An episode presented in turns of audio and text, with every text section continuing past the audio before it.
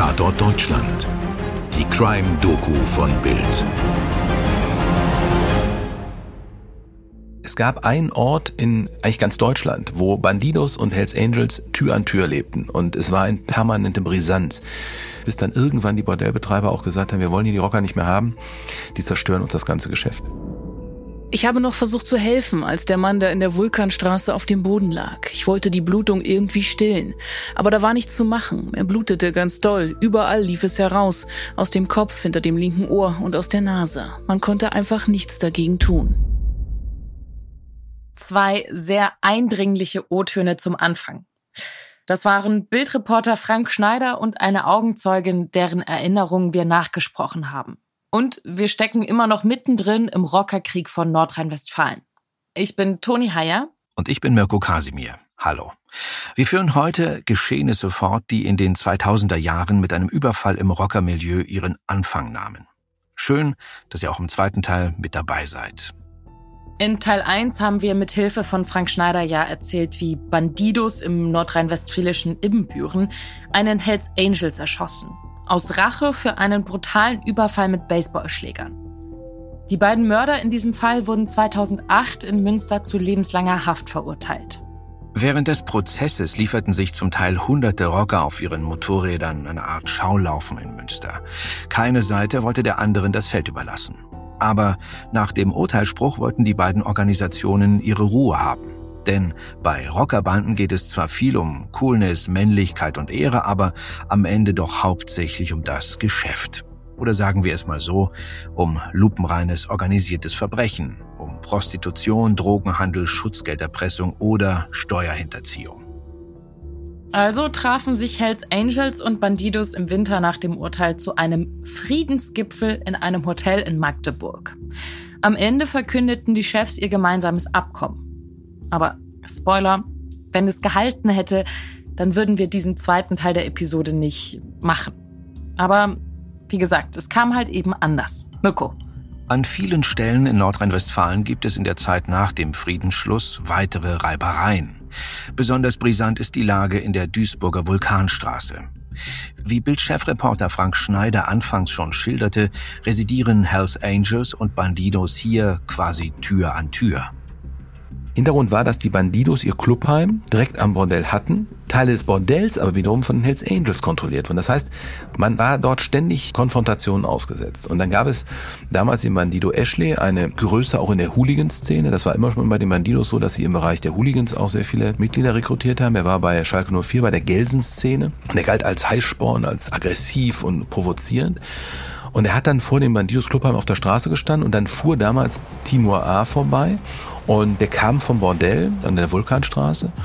Also der saß im Auto, der stand auf dem Gehweg und dann hat man sich gegenseitig provoziert und dann soll Ashley gesagt haben, ja komm doch her und dann hat er eine Waffe gezogen, der Timo und Ashley wich nicht zurück und sagt, ja dann schieß doch und dann hat er geschossen und hat ihn auch im Kopf getroffen und Ashley war sofort tot, er hatte keine Chance. Der ist dann erst noch abgehauen, der Timo, hat sich dann aber später gestellt. Und das war eine Eskalationsstufe. Da hat die Polizei wirklich Wochen, wenn nicht Monate, mehr oder weniger mit einer Hundertschaft das ganze Gebiet abgeriegelt, bis dann irgendwann die Bordellbetreiber auch gesagt haben, wir wollen hier die Rocker nicht mehr haben. Die zerstören uns das ganze Geschäft. Also nochmal ganz in Ruhe. Wir schreiben Donnerstag, den 8. Oktober 2009. Für Schlagzeilen sorgen eigentlich planbare, beschauliche Neuigkeiten. Die Königlich Schwedische Akademie der Wissenschaften vergibt an diesem Tag den Nobelpreis für Literatur an die deutsch-rumänische Schriftstellerin Hertha Müller. Weitere Meldungen. In seiner Festrede zum 60-jährigen Bestehen der Bundespressekonferenz fordert Bundespräsident Horst Köhler die politischen Journalisten zu mehr Ernsthaftigkeit auf. Aber wegen der Ereignisse in Duisburg macht jetzt der Rockerkrieg wieder Schlagzeilen. Soeben hat der Hells Angels Timur A. den Bandido Rudi Heinz Elten, Spitzname Ashley, auf offener Straße niedergeschossen. Weitere Schüsse verfehlten nur knapp zwei völlig unbeteiligte Frauen. Anschließend flüchten der Täter Timur A. und sein Bruder. Elton stirbt noch in der Notaufnahme. Der Schütze stellt sich einen Tag später bei der Polizei. Und damit ist der Frieden dahin. Wieder gibt es spektakuläre Bilder von Rockeraufmärschen.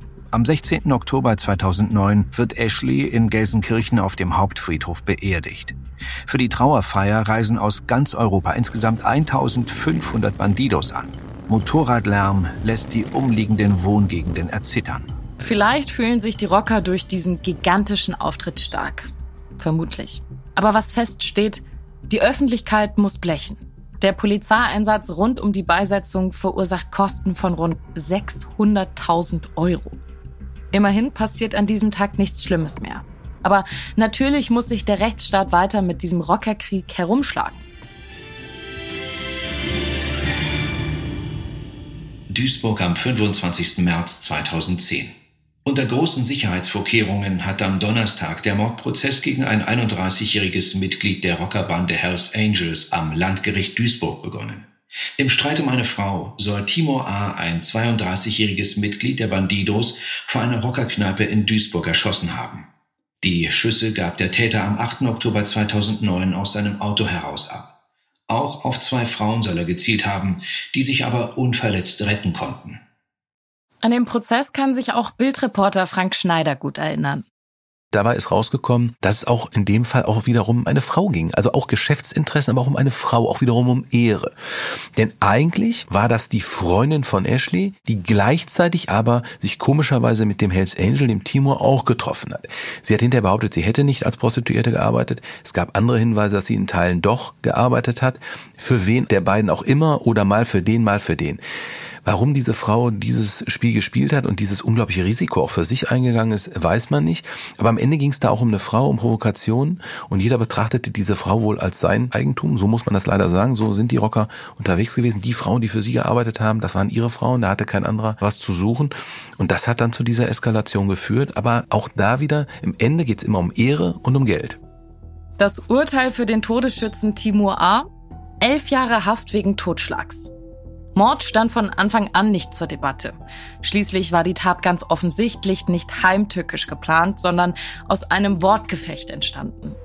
Der Vorsitzende Richter Joachim Schwarz sagt zum Urteilsspruch, das war das individuelle Finale eines Konfliktes zweier Motorradclubs. Täter und Opfer haben sich am Tatabend wie schon oft zuvor feindselig gegenübergestanden.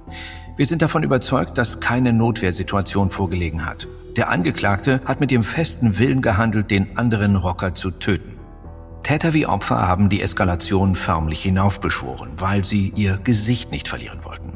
Sie, der Angeklagte, haben zum Beispiel die Gelegenheit verstreichen lassen, einfach loszufahren, als die Ampel wieder auf grün stand. Mit dem Urteil ist ein weiteres Kapitel im Rockerkrieg beendet. Die Morde 2007 und 2009, über die wir jetzt berichtet haben, die geraten in Vergessenheit. Aber das Rockerproblem bleibt. Frank Schneider. Also diese Rockerstrukturen haben sich ganz eigenartig entwickelt. Man muss sagen, damals in die, zu Zeiten dieses Krieges, wo die beiden Tötungsdelikte auch passiert sind, haben beide Seiten wirklich wild angeworben. Dann gab es auch teilweise so, dass es ja noch holländische Rocker, die Satudara Rocker gab. Dann gab es plötzlich Gremium. Da tauchten ja ganz verschiedene Rockergruppierungen auf. Dann gab es noch die Mongols. Das war eine ganz wilde Zeit. Und irgendwann hat die Polizei halt massiv dagegen gehalten, weil sie gemerkt haben, es geht so nicht weiter. Gerade auch da wieder in Duisburg, wo diese Holland-Rocker eben unterwegs waren von Satudara, da flogen dann plötzlich auch Handgranaten in Ladenlokalen Lokal. Es wurde mit Langwaffen, mit Maschinenpistolen geschossen. Und da hat die Polizei irgendwann gesagt, jetzt reicht's ist massiv dagegen vorgegangen und hat ja dann auch das sogenannte Kuttenverbot damals eingeführt. Und ich bin ganz ehrlich, ich habe da am Anfang nicht dran geglaubt, dass das jetzt viel bringen soll. Aber es hat was gebracht. Das martialische Auftreten der Öffentlichkeit hat nicht mehr so funktioniert. Man muss aber auch sagen, am Ende waren das auch keine Rockerstruktur mehr. Die fuhren gar nicht keine Harley mehr, die hatten teilweise auch nicht mal mehr einen Motorradführerschein. Es ging eigentlich nur noch um Masse statt Klasse sozusagen. Und man wollte möglichst viel sein. Und am Ende, muss man sagen, sind die Strukturen der Clankriminalität von migrantischen Strukturen sehr da reingewachsen, dass die Hells Angels am Ende eigentlich fast überhaupt gar keine deutschen Mitglieder mehr hatten die deutschen Mitglieder auch an den Rand gedrängt wurden. Auch selbst ein Hanebut hatte kaum noch Einfluss in der Szene. So geraten zwar vielleicht einzelne Figuren bei den Rockern aus dem Blickwinkel, aber das Problem ist bis heute nicht gelöst. Das zeigte zum Beispiel der Mord im Berliner Wettbüro im Jahr 2014. Das zeigen Fälle, die bis heute reichen. Und am Ende hat es ja nochmal zu einem internen Mord auch geführt, der jetzt aktuell vor Gericht verhandelt wird, und zwar der zerstückelte Rocker aus dem Rhein, Kai M., ein Hells Angel, der von den eigenen Leuten getötet wurde. Mit dem Argument, der sei ein Spitzel gewesen. Das war aber entweder nur ein bloßer Verdacht oder sogar nur ein bloßer Vorwand, weil einzelne der Hells Angel Rocker ihn nicht mochten, weil er hatte einen Schlag bei Frauen, er war beliebt und das passte wohl offenbar dem Rockerpräsidenten nicht. Das ist jeweils Teil der Anklage, dass es darum ging.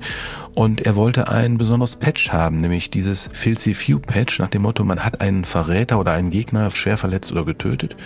Und da schließt sich auch sozusagen wieder der Kreis, denn bei dem Mord an Robert K. 2007 in Imbüren war es auch so, dass diese Bandidos ein besonderes Patch dafür haben wollten.